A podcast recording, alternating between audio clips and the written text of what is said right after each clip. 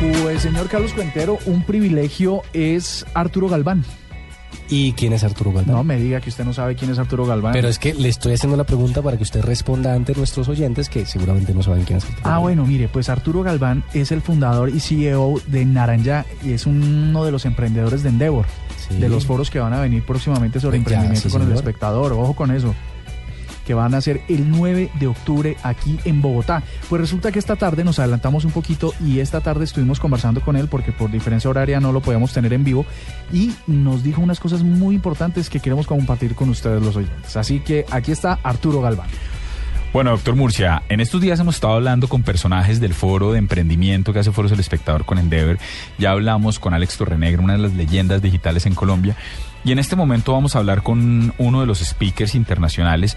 Él es Arturo Galván. De pronto Arturo Galván no es tan conocido para el público colombiano, pero su empresa, sobre todo para los geeks del mundo tecnológico, sin lugar a dudas lo es. Él es, no solo es la persona detrás de Naranja, sí, que es una de las empresas más destacadas de todo lo que tiene que ver con mercadeo mobile en mercadeo móvil en, en América Latina, sino, pero además es que tiene una, tiene una percepción muy importante porque por- tiene una historia muy, muy particular, porque más allá de que haya estudiado computación y, o- y administración, lo importante de Arturo es que Arturo, o lo, lo que me parece simpático Arturo es que Arturo hacía un trabajo muy parecido al suyo el mío. Él fue eh, uno de los fundadores de varias empresas dentro del grupo Reforma, un grupo de medios muy importante en México. Y después decidió irse de emprendedor. Dejemos que sea el que nos cuente. Doctor Arturo, buenas noches, bienvenido a la nube. Hola, ¿qué tal? Muy, muy, contento estar con- contigo, con tu, con tu público. Bueno, venga, cuéntenos cómo es este tema. Usted viene a un foro de emprendimiento ahorita el 9 de octubre. ¿Cómo es este tema de haber tenido una posición importante dentro de un grupo importantísimo de medios como lo es el Grupo Reforma en México y muy respetado a nivel eh, de los hispanoparlantes en el mundo? ¿Cómo es este ejercicio de haberse venido, de, de salir y de pronto decir, no, ¿saben qué? Voy a ser un emprendedor y voy a montar naranja. Bueno, es que yo creo que, que mm, son cosas que uno que uno trae, ¿no? Desde siempre. Yo creo que las inquietudes de emprendimiento son cosas que, empiezan desde temprano, ¿no? Yo yo trabajé 16 años en el Grupo Reforma, que es un grupo, como bien lo comentabas, periodístico muy importante en México, si no es que el más.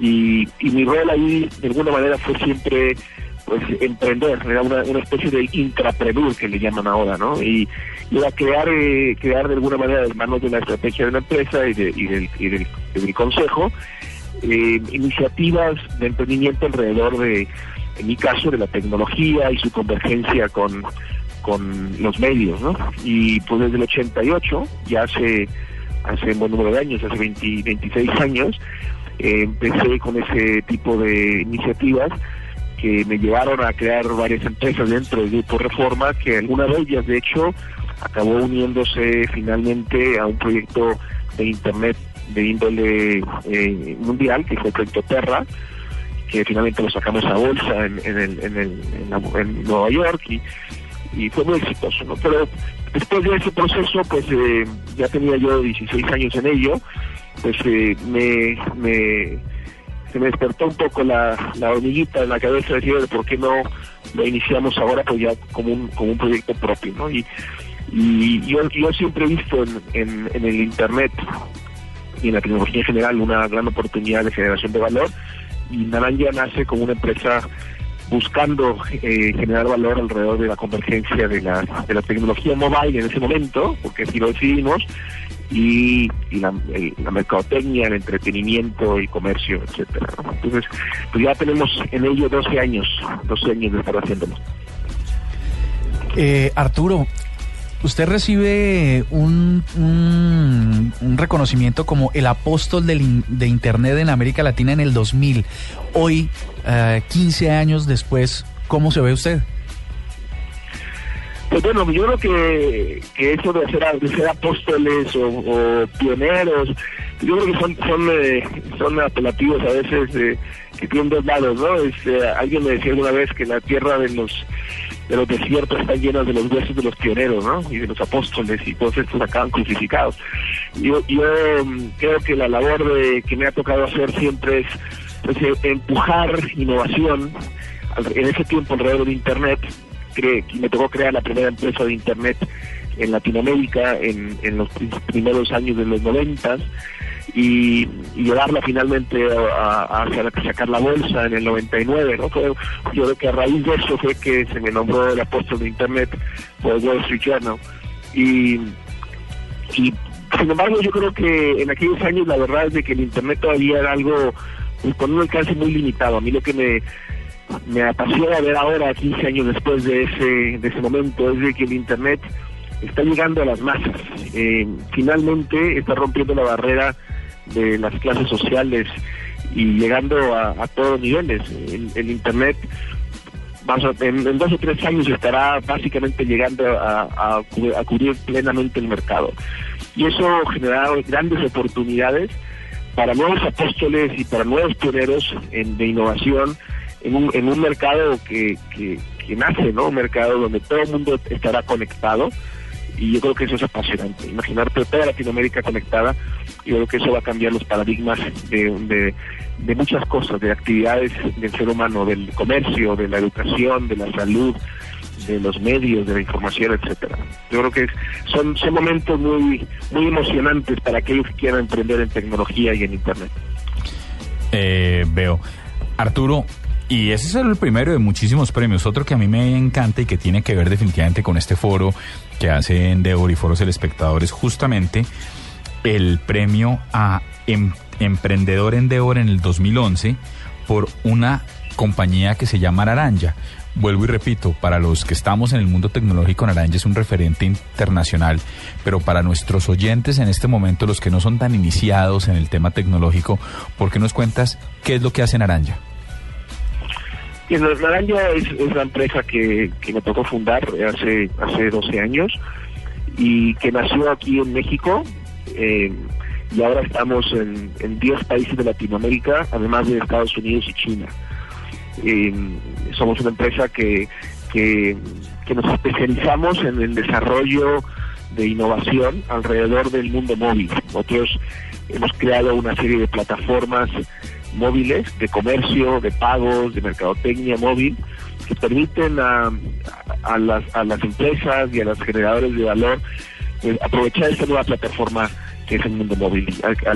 te comentaba hace un minuto que, que los teléfonos celulares están llegando ya a las masas, eh, el Internet a través de ellos se cambiarán las reglas del juego y Naranja de alguna manera está posicionándose en, en ser un jugador que habilite el comercio y que, habilite la mercadotecnia de estas nuevas plataformas. Arturo, eh, Naranja también ahora está, eh, así, es, aquí hay un concepto que me parece bien interesante, que se, que se es aceleradora de startups, ¿no? Eh, Colombia, ¿cómo está parada? Y si hay, si hay gente que esté saliendo con, con proyectos que, que, que valgan la pena impulsar.